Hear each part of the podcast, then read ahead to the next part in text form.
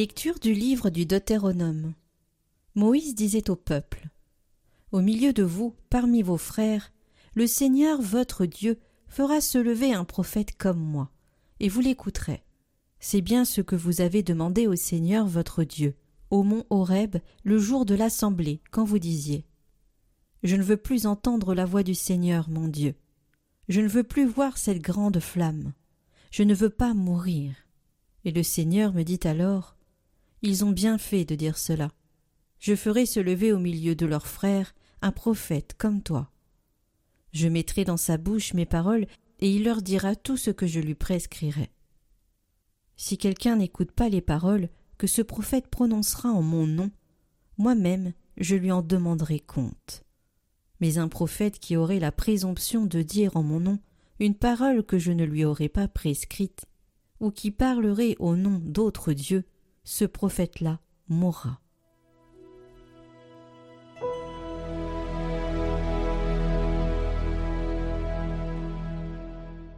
Aujourd'hui, ne fermez pas votre cœur, mais écoutez la voix du Seigneur.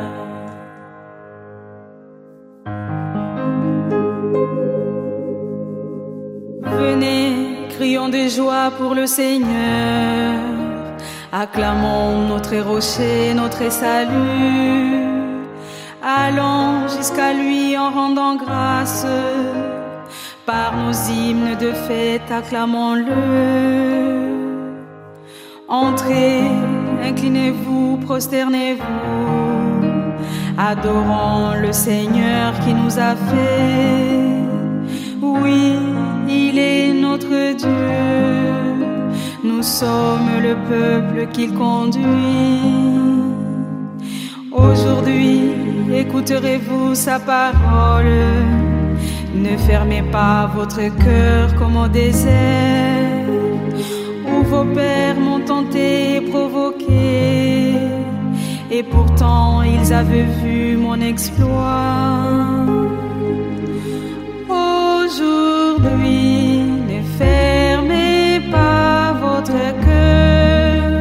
mais écoutez la voix du Seigneur.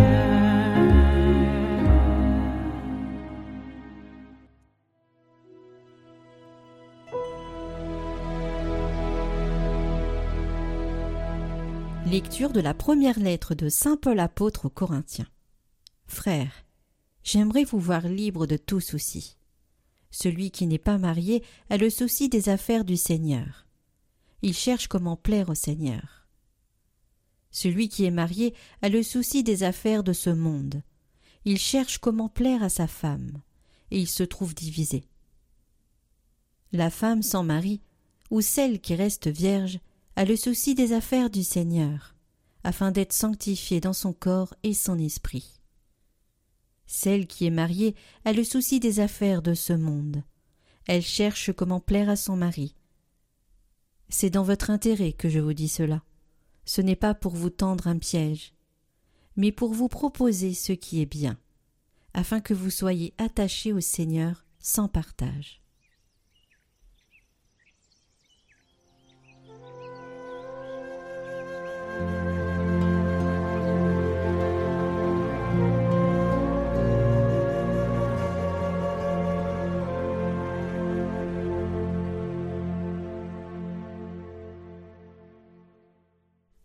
Évangile de Jésus-Christ selon saint Marc. Jésus et ses disciples entrèrent à Capharnaüm. Aussitôt, le jour du sabbat, il se rendit à la synagogue, et là, il enseignait. On était frappé par son enseignement, car il enseignait en homme qui a autorité, et non pas comme les scribes.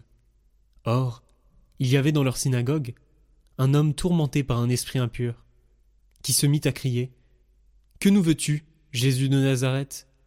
Es-tu venu pour nous perdre? Je sais qui tu es. Tu es le Saint de Dieu. Jésus l'interpella vivement. Tais-toi, sors de cet homme. L'esprit impur le fit entrer en convulsion. Puis, poussant un grand cri, sortit de lui. Ils furent tous frappés de stupeur, et se demandaient entre eux. Qu'est-ce que cela veut dire? Voilà un enseignement nouveau, donné avec autorité. Il commande même aux esprits impurs, et ils lui obéissent. Sa renommée se répandit aussitôt partout, dans toute la région de Galilée.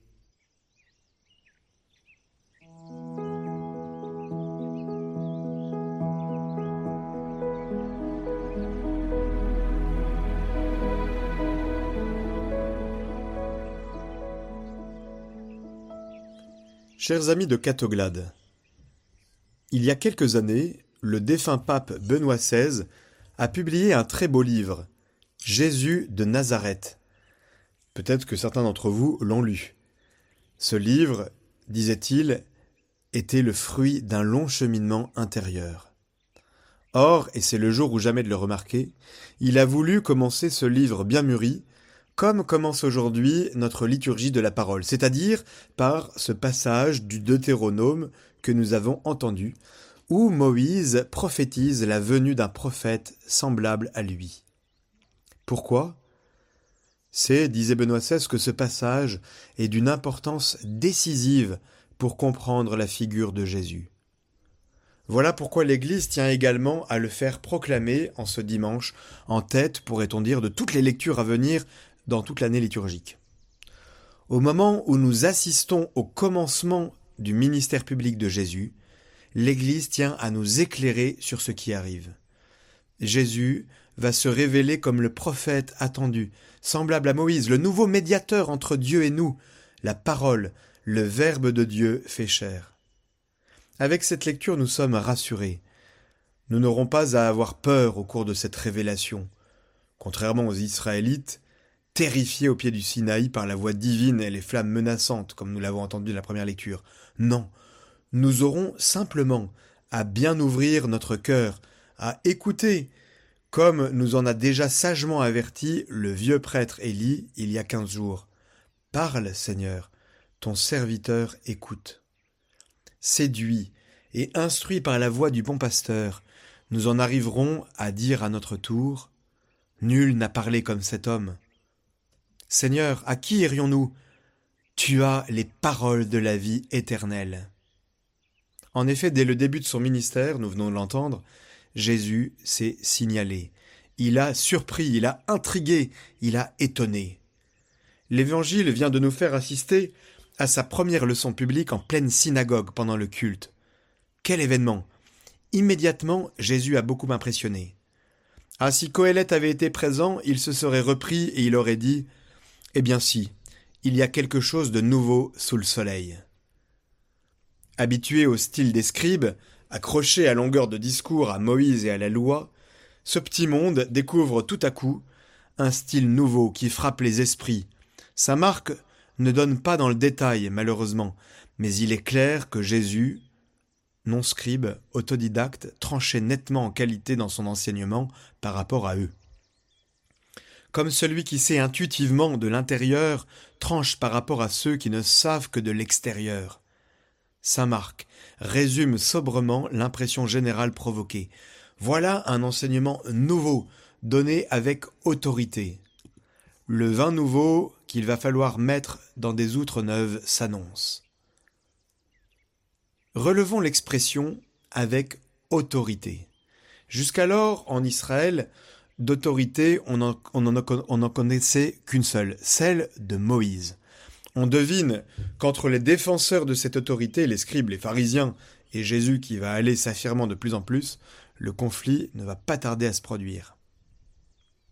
Mais nous, qui avons entendu la première lecture, nous savons maintenant d'où elle vient, cette autorité de Jésus. Elle vient de Dieu. Je ferai se lever au milieu de leurs frères un prophète comme toi. Je mettrai dans sa bouche mes paroles, et il leur dira tout ce que je lui prescrirai. Elle vient de Dieu. Et plus tard, à la fin, nous aurons l'explication de tout. Elle vient de Dieu, mais par son Fils devenu parmi nous comme l'un de nos frères. Pour souligner cette autorité, Saint Marc ajoute à l'enseignement de Jésus le récit d'un exorcisme retentissant. Non seulement Jésus est puissant en parole, mais il l'est aussi en acte. Et on entend les démons crier déjà leur défaite. L'entrée en scène de Jésus signifie leur perte. Le règne de Dieu commence. même si tous, frappés de stupeur, se demandent entre eux Qu'est-ce que cela veut dire? Nous n'avons rien à craindre. Nous avons la réponse. Cela veut dire que Dieu veut nous sauver des démons, du mal et de la mort, de la vie sans but et de tout ce qui ruine nos vies. Par le don de son Fils, il nous appelle à nous ouvrir dès à présent à la vie éternelle, en l'écoutant docilement. Chers amis de Catoglade, au premier abord, un tel miracle, un tel signe, semble plutôt éloigné des préoccupations de notre société d'aujourd'hui. Et pourtant, il peut nous concerner réellement. Sans aller jusqu'à voir des esprits impurs partout, nous pouvons simplement constater que nous sommes aussi, dans une certaine mesure, possédés par des sortes de démons, bien différents de celui du texte de Marc. J'allais dire, c'est la situation normale de l'être humain en ce monde, de tout humain. Nous sommes chacun, chacune de nous, tourmentés par un esprit qui sommeille dans la maîtrise qu'il a de notre existence.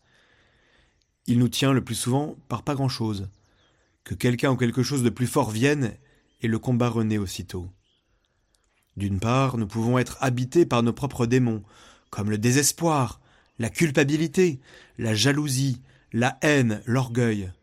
D'autre part, nous pouvons subir les démons de notre société, comme le matérialisme, l'égoïsme, l'indifférence ou le mépris. Tous ces démons nous calomnient, ils nous divisent, ils nous font faire fausse route, nous désorientent, nous déstabilisent. Nous ne sommes pas des possédés à la matière de cet homme de notre récit, et aucun d'entre nous ne s'est mis à crier. Et pourtant, ne sommes-nous pas visités à certaines heures par l'esprit du refus, par une certaine peur de la lumière?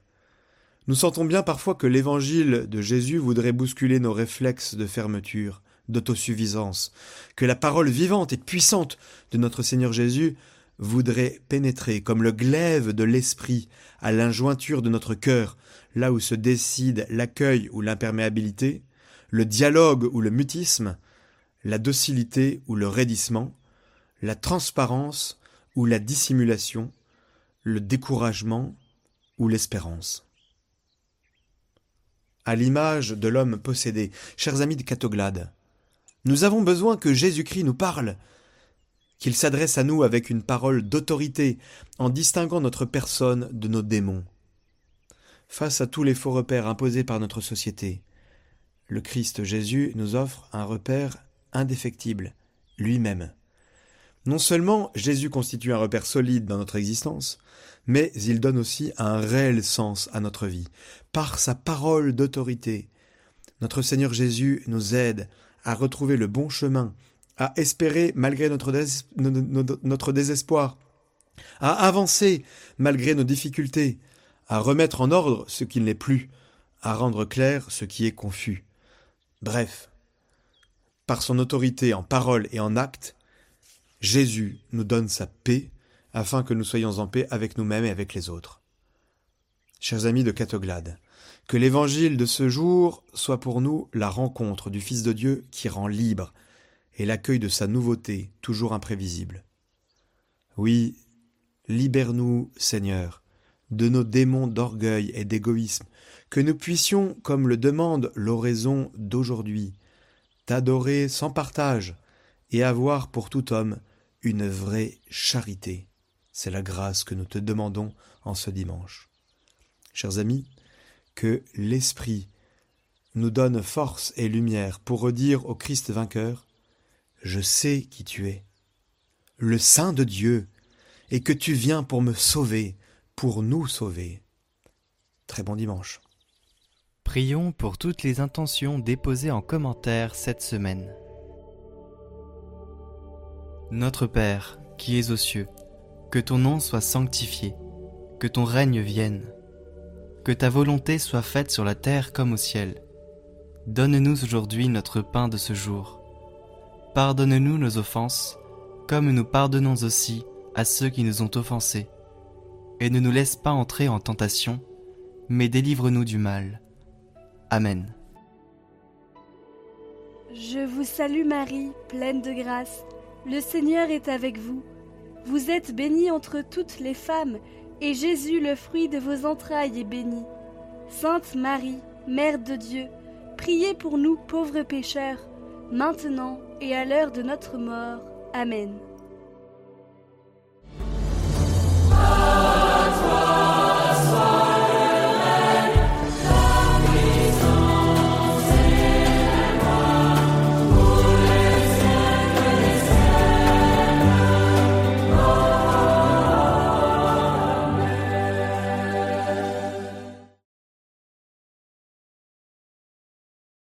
Retrouvez le chant du jour en lien en haut à droite et dans la description.